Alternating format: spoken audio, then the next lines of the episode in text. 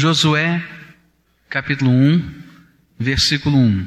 Diz assim a palavra do Senhor: Depois da morte de Moisés, servo do Senhor, falou o Senhor a Josué, filho de Num, servidor de Moisés, dizendo: Moisés, meu servo, é morto.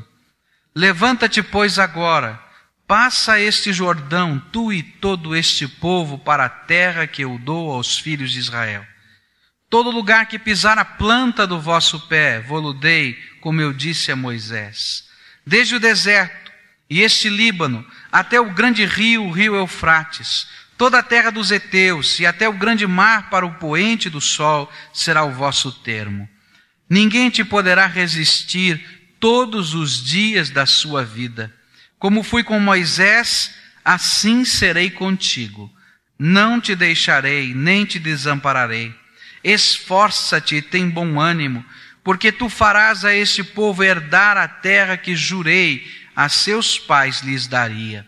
Então somente esforça-te e tem muito bom ânimo, cuidando de fazer conforme toda a lei que meu servo Moisés te ordenou. Não te desvies dela, nem para a direita, nem para a esquerda, a fim de que sejas bem-sucedido por onde quer que andares.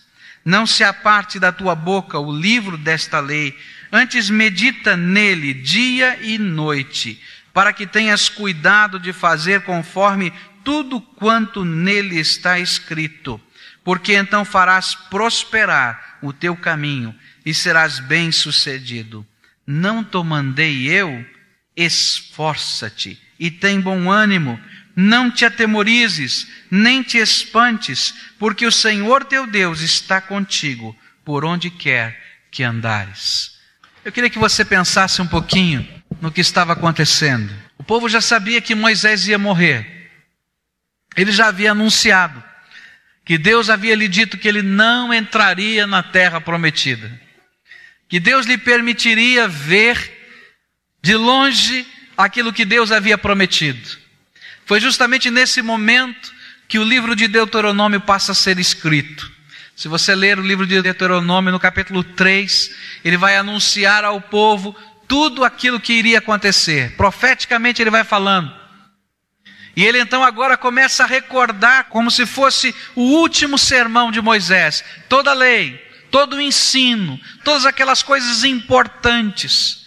E depois de ter feito tudo isso, ele impõe as mãos sobre Josué e passa a incumbência de dirigir esse povo a Josué. Ele se despede do povo e você pode imaginar o clima. E você pode imaginar a sensação. Aquilo que o povo estava sentindo, aquele líder de 40 anos. Ele agora se despedia do povo que ele conduziu pelo deserto ao longo dos 40 anos. E ele começa a subir a montanha, onde ele vai apreciar a terra prometida. Ele já tinha olhado a primeira vez essa terra prometida de longe, mas agora Deus queria lhe mostrar alguma coisa particular que a Bíblia não nos revela. E o povo fica olhando Moisés subir e fica aguardando alguma coisa acontecer. E fica esperando, e o tempo começa a passar, e o povo está chorando. Trinta dias se passaram e começaram a guardar profundamente alguma coisa e mandavam emissários subir e procuravam Moisés. Onde é que está Moisés? Moisés não está na montanha. Será que ele está no vale? Será que ele está no deserto? Onde ele está? E começavam a procurar Moisés. E essa era a comoção do povo. Precisamos encontrar Moisés, vivo ou morto. Trinta dias. E o povo chorando. Diz a Bíblia que esse era tempo de luto. E de repente o Senhor começa a falar com Josué palavra profética. E Deus começa a lhe dizer: Josué, Moisés, meu servo, é morto, já morreu. Fui eu que cuidei do seu funeral. Fui eu que preparei todas as coisas. E a mensagem que eu tenho para você é essa: você é o novo líder que eu instituí sobre esse povo. O que é que você está fazendo aqui, Josué? Por que é que você está parado? Não adianta você mais procurá-lo. Não adianta você continuar esperando pelas ordens de Moisés como você sempre esperou. Não adianta ficar no sopé da montanha como tantas vezes você ficou. Porque agora eu quero dar as minhas ordens para você. Pare de olhar para trás. E esta é a primeira mensagem de Deus a esse homem, Josué. Pare de olhar para trás. É hora de me procurar. É hora de abrir bem os ouvidos para ouvir o que eu tenho para falar para esse povo através de você. Porque eu já te comissionei e estou te colocando agora no exercício da sua missão. Deus estava falando a Josué: esse povo não pode mais ficar apenas olhando para a montanha. Agora vocês precisam colocar os seus olhos além do Rio Jordão. Agora vocês precisam colocar os seus olhos para aquilo que eu tenho prometido e ensinado a cada um de vocês. Agora vocês precisam olhar não para aquilo que ficou, mas para aquilo que Deus ainda vai fazer, para aquilo que Deus ainda vai realizar, para aquilo que Deus vai, no seu poder, manifestar. Às vezes, quando nós estamos vivendo essa situação, e Josué estava vivendo essa situação, em que parecia que a segurança do povo se foi, Moisés poderia parecer a segurança daquele povo, mas o Senhor estava dizendo: Eu sou aquele quem cuido deste povo, de cada pequenino, de cada criança, de cada pessoa que vai ter que atravessar esse rio. Não é Moisés, sou eu. Eu queria que você olhasse um pouquinho para a sua vida. Não existe ninguém nesta terra que em determinados momentos da sua vida não seja tentado a ficar somente olhando para trás e pensando naquilo que nós estamos perdendo, naquilo que deixamos de ganhar, naquilo que está sendo retirado de nós. E às vezes nós vamos nos sentindo magoados, tão doídos, tão, tão quebrados por dentro que a gente perde toda a visão de todas as promessas de Deus, de tudo aquilo que Deus está preparando à frente de nós, porque parece que a nossa vida ficou atrás e se foi. O Senhor está dizendo para você: pare de olhar para trás. Eu quero colocar a sua visão no lugar certo. E quero te mostrar agora coisas que você não tem enxergado mas que são coisas maravilhosas do meu poder e da minha presença. E Deus começa agora a continuar a falar com Josué. E ele vai dizer no versículo 2: para onde eles devem olhar, para onde eles devem ir. E diz assim a Bíblia: Moisés, meu servo, é morto. Levanta-te, pois, agora, passa este Jordão, tu e todo este povo, para a terra que eu dou aos filhos de Israel. Coloque em perspectiva de novo o teu olhar. Levanta. Chega de choro. Levanta. Chega de olhar para a montanha. Levanta e começa a marchar em direção das promessas que Deus tem lhe dado. Lá do outro lado do rio é que está o seu verdadeiro descanso, não é aqui. É interessante que Deus sabe que nós precisamos de descanso.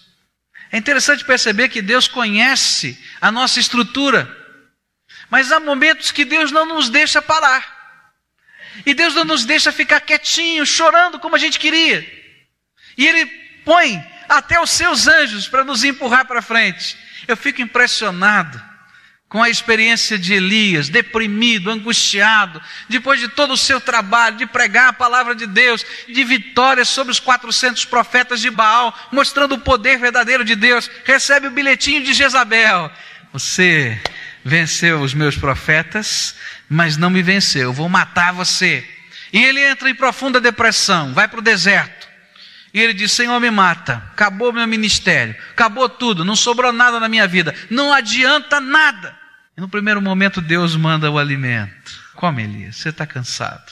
Mas no segundo momento, ele mandou o anjo do Senhor dizer: Levanta, Elias, porque aqui não é o teu descanso. Tem coisa ainda pela frente. E ele anda mais um pouco, acha uma caverna e se esconde. E o Senhor mesmo chama e diz: Sai daí de dentro, porque ainda aí não é o teu descanso. Completa a tua obra.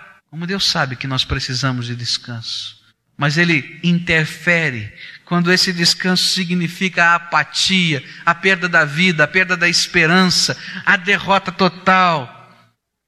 O que Deus estava tentando dizer àquele povo, não acabou a vida deste povo, nem se esgotaram as promessas de Deus, ao contrário, agora é que começa Josué, começa alguma coisa que você não pode perceber. E pode parecer esquisito isso, dizer para um homem de 90 anos que a vida dele começava agora. Deus parece tarde demais. E Deus está dizendo a esse homem: vai, da sua geração, Josué só sobrou você e Caleb. E agora começa o cumprimento de todas as promessas que eu fiz a essa nação ao longo dos 440 anos de espera. Esse é o nosso Deus. É um Deus que não nos deixa perder a perspectiva. É um Deus que vai trabalhando com a nossa visão, com o nosso coração e com a nossa alma. O que Deus quer dizer para você é: continua a tua caminhada, meu filho. Eu não sei o que está vendo na tua vida. Mas talvez você, como Josué, esteja sentado, parado, aguardando a vida passar por cima de você. Seja olhando para a montanha, olhando para o passado, e doendo muito e sofrendo muito, o Senhor está dizendo para você: restaura a tua visão, olha para além do rio, olha para aquilo que eu quero fazer na tua vida, olha por aquilo que eu vou derramar sobre o teu coração. E talvez você esteja dizendo, mas olha, já passou tanto tempo, não tem jeito. Lembra disso, Josué tinha 90 anos. Eu não sei que idade você tem, mas o Deus que opera desta maneira gloriosa num homem de 90 anos e o faz ser esse grande general da conquista que lhe dá vitória. É o mesmo Deus que quer operar no teu coração e na tua vida. Ele faz algumas promessas que são importantes e que valem para a minha vida e para a sua vida. Ele diz no versículo 3: Todo lugar que pisar a planta do vosso pé, vou-lo dei, como eu disse a Moisés. E aqui então ele está dizendo alguma coisa que o Espírito Santo já tem dito às nossas vidas tantas vezes.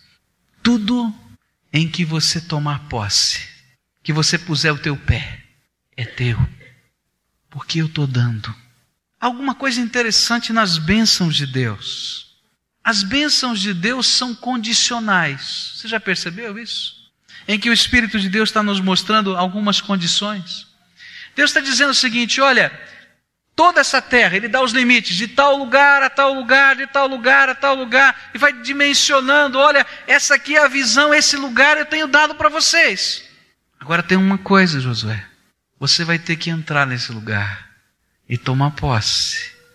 Eu vou ser contigo, mas você vai ter que entrar nesse lugar e tomar posse. É como se Deus estivesse dizendo: esses aqui são os limites, mas quanto realmente você quer da minha bênção. E eu faço um paralelo aqui na minha mente com uma outra cena do Velho Testamento, quando o profeta de Deus diz àquela viúva pobre que não tinha dinheiro nenhum e estava dizendo: Olha, eu não tenho como sustentar a minha família.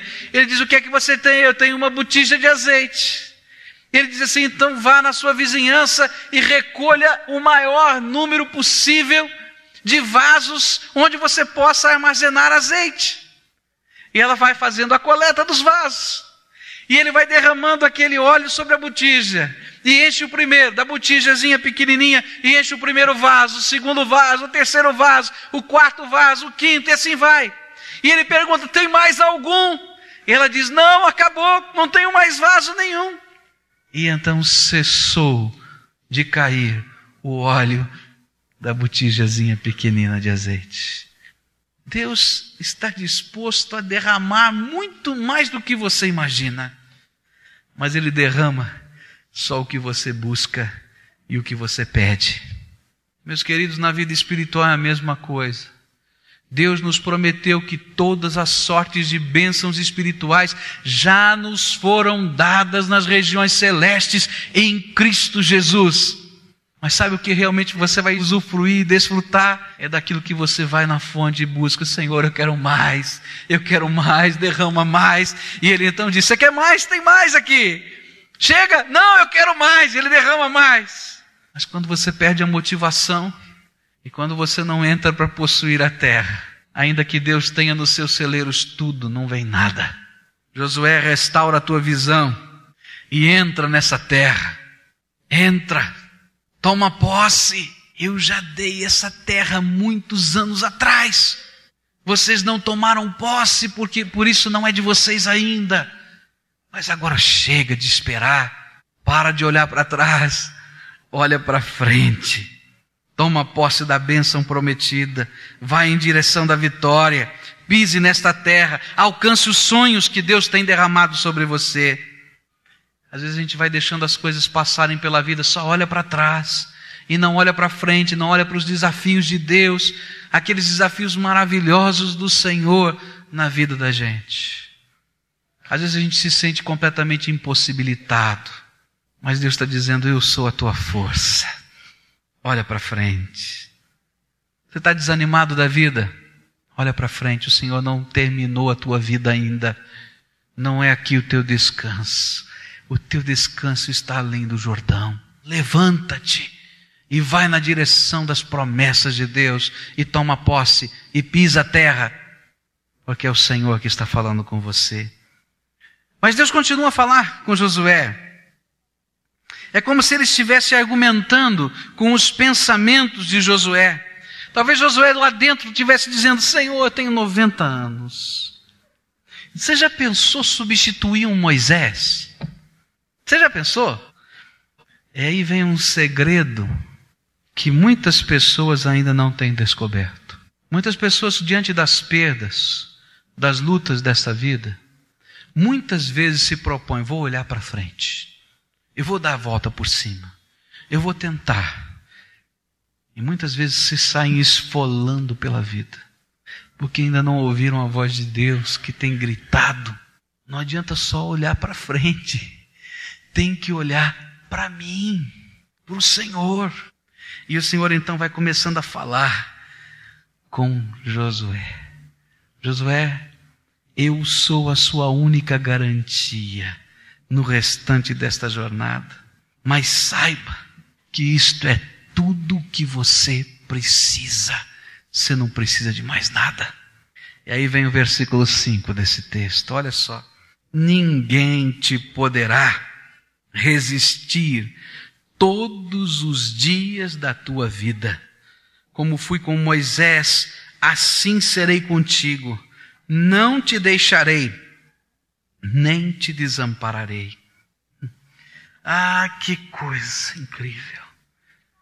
Deus está dizendo para Josué: Josué, não interessa a idade que você tem, não interessa quem era Moisés, não interessa quem é esse povo, não interessa o relevo dessa terra, não interessa se os homens são grandes ou pequenos lá, você já conhecia esses homens que eram como gigantes, não interessa se as cidades são muradas ou não são muradas, não interessa nada disso. O que interessa é que eu sou a sua única garantia mas eu sou suficiente, não precisa de mais nada. E Deus vai reafirmando isso. Eu não te deixarei. E é interessante aqui no hebraico, a linguagem é um ditado popular parecido com o nosso ditado: Eu não vou te deixar na mão. Na tradução ficou assim sério, mas Deus está falando assim: Olha, eu não vou te deixar na mão, Josué. Acorda! Eu não vou te deixar na mão, estou contigo. E ele reafirma: não vou te desamparar, sou eu que estou contigo. E aí ele mexe na ferida de Josué: como eu fui com Moisés, serei contigo. Josué, você não entendeu nada? Sou eu, não era Moisés. E é o meu poder que vai fluir através da tua vida. Você pode lembrar das lutas da conquista desse pedacinho de chão aqui, aquém do Rio Jordão? Lembra das vitórias? Fui eu que dei. Eu vou ser contigo do outro lado do rio. Você lembra das vitórias lá no Egito? Você é da geração que lembra. Lembra das pragas? Lembra do Mar Vermelho? Fui eu. Não era a vara de Moisés, não. Fui eu. Eu serei o seu Senhor e você há de ser o meu servo, E por isso, e só por isso, ninguém vai poder te resistir. Eu sou a tua única garantia. Mas isto já é mais do que suficiente. Era isso que Deus estava dizendo. Ninguém vai poder te resistir, porque eu vou estar contigo. Ah, eu posso imaginar Josué nas batalhas e lembrando dessa voz do Espírito Santo no seu coração. Você já imaginou Josué diante das muralhas de Jericó caindo? Você já pensou quando aquele dia ficou mais cumprido da história da humanidade, quando Josué orou e a Bíblia diz que o dia se estendeu? Eu serei contigo. E aí chega no versículo 9, aquilo fica mais impressionante. Não te mandei eu, esforça-te, tem bom ânimo e não te atemorizes e nem te espantes, porque o Senhor teu Deus está contigo por onde quer que andares. Lembre, eu estou contigo, não somente aqui, no sopé da montanha, mas eu estou aqui por onde você andar, por onde você caminhar, eu vou estar contigo, vou guiar, vou fortalecer, vou animar e vou manifestar a minha graça. O que o Espírito Santo de Deus está dizendo para você é: pare de olhar para trás, olha para frente. Talvez você esteja sentindo muito medo, muita angústia, dizendo: não dá, não tem jeito. E o Espírito Santo está dizendo para você: eu sou contigo. Sou eu a tua garantia. Olha para mim enquanto você caminha. Segura na minha mão enquanto você vai. E olha, não há garantia mais poderosa do que a garantia do Deus vivo, verdadeiro, que te ama, que sustenta a tua vida, que derrama da sua graça, da sua misericórdia, da sua paz, que faz coisas incríveis, que pega as tragédias e transforma as tragédias em coisas que são preciosas, que restaura a nossa visão, que restaura o nosso coração, que nos faz sentir alegria. Mas há uma coisa aqui nesse texto que me chama a atenção. Deus está dizendo: olha, pare de olhar para trás, olha para frente. Aqui não é o teu descanso, passa o Jordão. Olha para cima, eu sou a tua segurança, eu sou a tua força. Sou eu quem te sustento. Mas ele olha para você e diz: olha para dentro do teu coração também. Como Deus é sábio, como Deus é maravilhoso. E ele começa então a dizer algumas coisas que são diretas ao coração. E ele repete várias vezes, veja só o versículo 6, ele diz: Esforça-te e tem bom ânimo, porque tu farás este povo herdar a terra que jurei a seus pais lhes daria. E ele repete de novo no versículo 7. Então somente esforça-te e tem bom ânimo, cuidando de fazer conforme toda a lei que meu servo Moisés te ordenou. Não te desvies dela nem para a direita nem para a esquerda, a fim de que sejas bem-sucedido por onde quer que andares. E ele repete no versículo 9: Não te mandei eu, esforça-te, tem bom ânimo, não te atemorizes, nem te espantes, porque o Senhor teu Deus está contigo por onde quer que andares. Nessa hora o Senhor está dizendo: olha para dentro, olha para dentro do teu coração. E lá dentro do coração, sabe o que, que existe muitas vezes? Autocomiseração. Peninha da gente mesmo. Tadinho de mim. Todas as desgraças caíram sobre a minha cabeça. Não tem jeito. E Deus olha para a gente e diz: Olha, para de olhar para trás. Olha para frente, que aqui não é o teu descanso. Olha para mim, que eu sou a tua força. Mas agora vamos acertar algumas coisas. Olha para dentro do teu coração. E a primeira coisa que eu quero é que você se esforce você está ouvindo a minha ordem? Levanta agora e vai na direção do rio. O que eu quero é que você dê os melhores passos que você consiga dar. Só isso, o resto é por minha conta. E aí vem um ensino do Senhor. Quando Deus está trabalhando a nossa alma, quando Deus está trabalhando a nossa vida, porque Deus trabalha, nós somos o projeto mais precioso do Senhor. Deus investe o seu poder, a sua graça, o seu amor nós fazemos esse projeto em parceria com Deus. Deus está dizendo: Olha, eu vou fazer tudo isso, mas eu preciso agora que você se disponha. Esforça-te. Dá o teu melhor passo. Saia do imobilismo. Comece a caminhada em direção às promessas de Deus. Olha para frente, olha para mim. Continua caminhando. Essa é a tua parte. Faça o teu melhor. E à medida em que eles iam caminhando, Deus ia fazendo as suas coisas.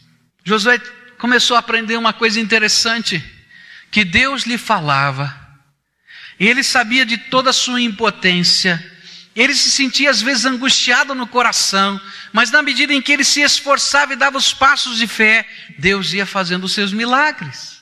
Deus disse a ele: Olha, coloca agora a arca do Senhor na frente do povo. Começa a andar para dentro do Rio Jordão. E vai acontecer uma coisa extraordinária.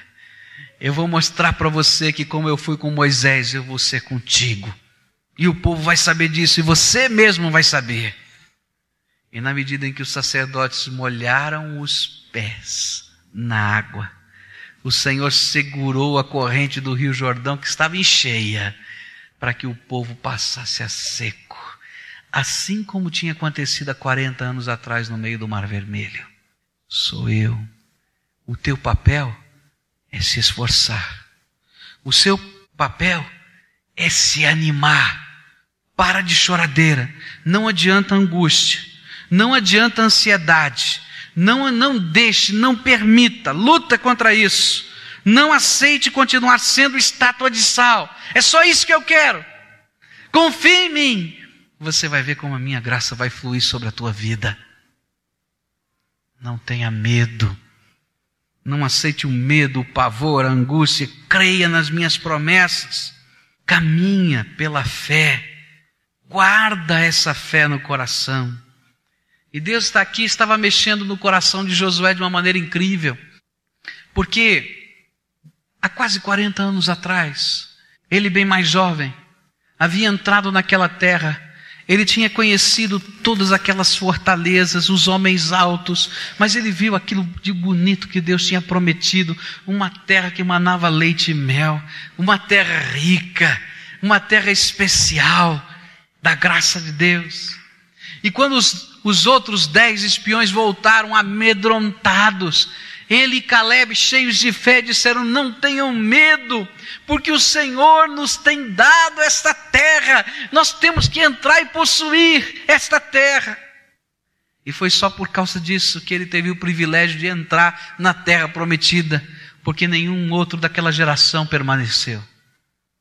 E Deus começa agora a trabalhar com aquela lembrança do passado, e dizendo para ele: Josué, guarda aquela fé Lembra de 40 anos atrás? No teu coração e entra nessa terra. Lastreia a tua vida e sentimentos na minha palavra. Essa é a tua parte. E essa é uma coisa preciosa que nós vemos na palavra de Deus. Deus tem usado profundamente a sua palavra tantas vezes na minha vida para me edificar, para me fortalecer, para me levantar. E quando a gente lastreia a vida da gente na palavra de Deus e enche a mente e enche o coração com esta palavra, como Deus estava ordenando a Josué, então nós temos condições de lutar contra esse desânimo e essa angústia e seguir a nossa jornada. O Senhor tem falado ao seu coração. O Espírito Santo está dizendo: olha, para de olhar para trás. Para de olhar para aquilo que você acha que está perdendo. E às vezes o diabo amarra a gente com essas coisas, não é? O que, é que você acha que você está perdendo? Está perdendo dinheiro? Está perdendo coisas? Está perdendo privilégios? Está perdendo saúde? Não sei o que é. Ele está dizendo: olha, tira o olhar dessas coisas e olha para frente, olha para mim. E enquanto você vai caminhando, olha para dentro de você e vamos ser parceiros nesta obra maravilhosa que eu quero realizar na tua vida. E eu te faço uma promessa, diz o Senhor: ninguém vai te resistir nessa jornada. Esse é o Senhor da graça que está operando na minha vida e na tua vida. E Ele está dizendo isso para você. Eu não sei o que, que é que está acontecendo no teu coração, mas eu sei que o Espírito Santo está trabalhando na tua alma. E há alguma coisa da graça de Deus que Ele quer derramar sobre você. Eu quero confessar para você que eu não tenho esse poder de derramar nada. Muitas vezes eu tenho que dobrar o meu joelho e tomar posse, porque todas essas bênçãos espirituais já foram dadas a mim e a você, mas eu tenho que pisar com o meu próprio pé. Eu não posso herdar de ninguém. E Deus talvez esteja dizendo isso para você. Eu tenho uma riqueza espiritual que você ainda não tomou posse. Como eu fui com teu pai, como eu fui com algumas pessoas que foram significantes na tua vida, quem sabe te passaram a fé, eu quero ser contigo. Mas como é que eu vou enfrentar todas essas coisas? Deus está falando: olha, eu sou contigo. Deixa eu invadir esse teu coração com a minha graça. Eu só quero que você guarde a fé, guarde a minha palavra e rejeita todo esse desânimo e desconfiança no teu coração.